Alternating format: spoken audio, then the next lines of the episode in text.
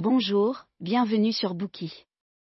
Aujourd'hui, nous allons parler du livre Lean Startup, Adopter l'innovation continue.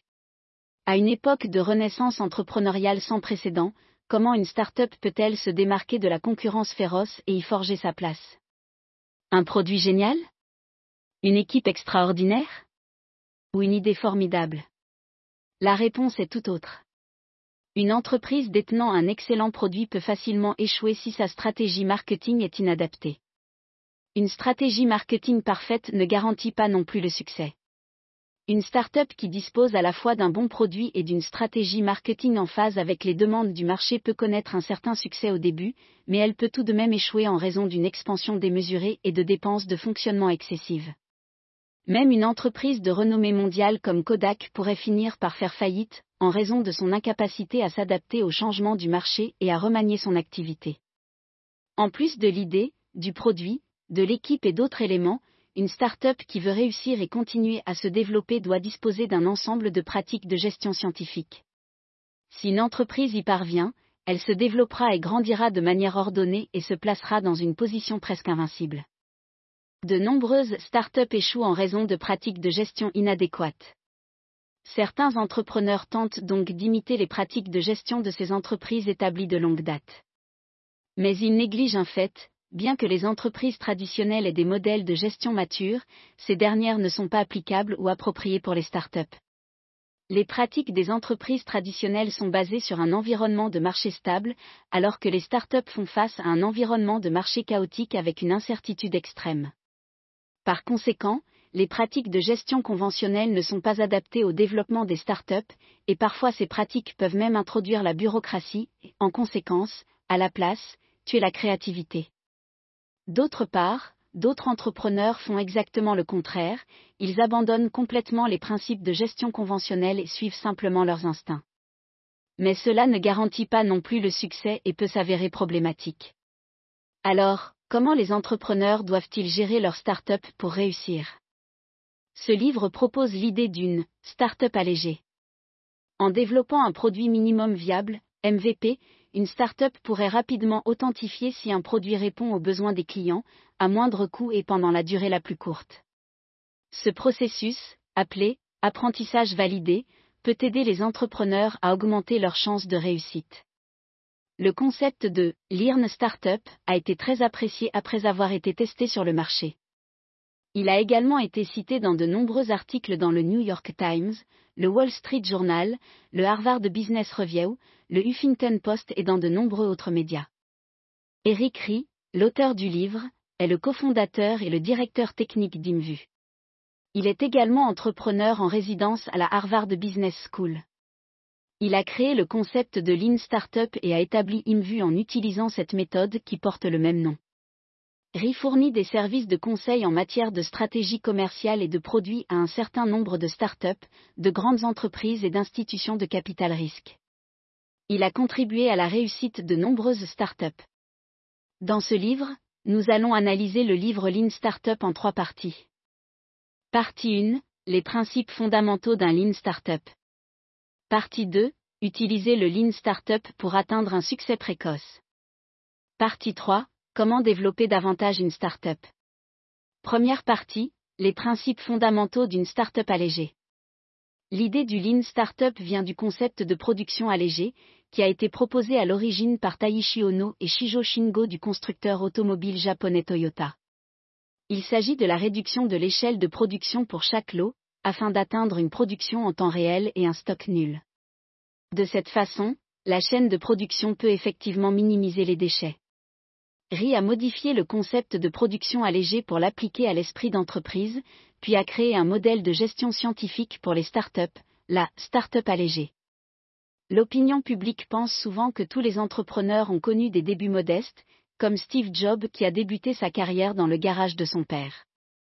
Mais RI pense différemment, il définit clairement l'entrepreneuriat dans ce livre comme suit, en cas d'incertitude extrême, toute institution créée pour concevoir de nouveaux produits et services est une start-up, et toute personne qui travaille dans une telle institution est un entrepreneur.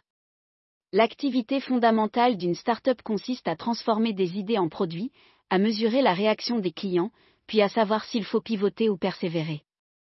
Cela semble assez simple, mais en réalité, les difficultés sont nombreuses. Les startups évoluent dans un environnement incertain, où elles ne savent généralement pas qui sont leurs clients, ni à quoi doivent ressembler leurs produits.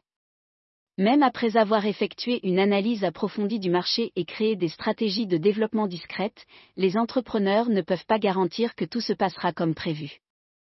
RI a établi une analogie intéressante sur la manière de développer une stratégie, créer une entreprise, c'est comme conduire une voiture plutôt que de lancer une fusée. Lors du lancement d'une fusée, chaque poussée, chaque mise à feu d'un booster et chaque changement de direction doivent être effectués strictement selon le plan, et il n'y a pas de place pour l'erreur. La conduite automobile est différente, car il n'y a pas d'ordre spécifique indiquant quand tourner le volant ou quand appuyer sur le frein. Il suffit de conduire vers sa destination et de faire des ajustements en fonction de l'état de la route. De la même manière, les entrepreneurs doivent éviter d'élaborer une stratégie trop compliquée et trop spécifique, car la stratégie doit être constamment ajustée en fonction des situations réelles. On identifie le processus d'ajustement continu sous le nom de boucle de rétroaction, construire, mesurer, apprendre. Le système de boucle de rétroaction, construire, mesurer, apprendre, est la matrice d'un modèle de start-up et le chemin inévitable pour toute start-up en quête de succès. Après avoir noté une conception, les entrepreneurs la transforment d'abord en un produit. Ensuite, ils introduisent ce dernier sur le marché, obtiennent un retour d'information et collectent des données à partir des interactions avec les clients, tirent des enseignements de ce retour d'information et de ces données, retravaillent le développement et innovent un nouveau produit. Toutes ces démarches constituent le système de retour d'information. Bien entendu, les personnes occupant des emplois différents ne travaillent que sur une partie de la boucle. Par exemple, un ingénieur obtiendra de nouvelles informations à partir des commentaires des clients et les utilisera pour développer de nouveaux produits. Un manager se concentrera sur la conception du produit, le premier produit ou différentes données et indicateurs. Cependant, ce ne sont pas les facteurs clés qui pourraient déterminer le succès d'une start-up. Ce dont une start-up a besoin, c'est de se concentrer et de minimiser le temps total nécessaire à la boucle de rétroaction, construire, mesurer, apprendre. Ce n'est qu'en procédant ainsi que les entreprises pourront acquérir davantage des apprentissages validés, éviter les gaspillages inutiles et développer les produits qui pourraient mieux répondre aux besoins des clients. En gardant cela à l'esprit, prenons un moment pour nous concentrer sur le concept d'apprentissage validé. Supposons que vous soyez un cadre professionnel responsable du développement commercial dans une grande entreprise. Malheureusement, les choses ne se sont pas bien passées et vous n'avez fait rentrer aucun revenu, ni conquis de nouveaux clients après une période d'un an.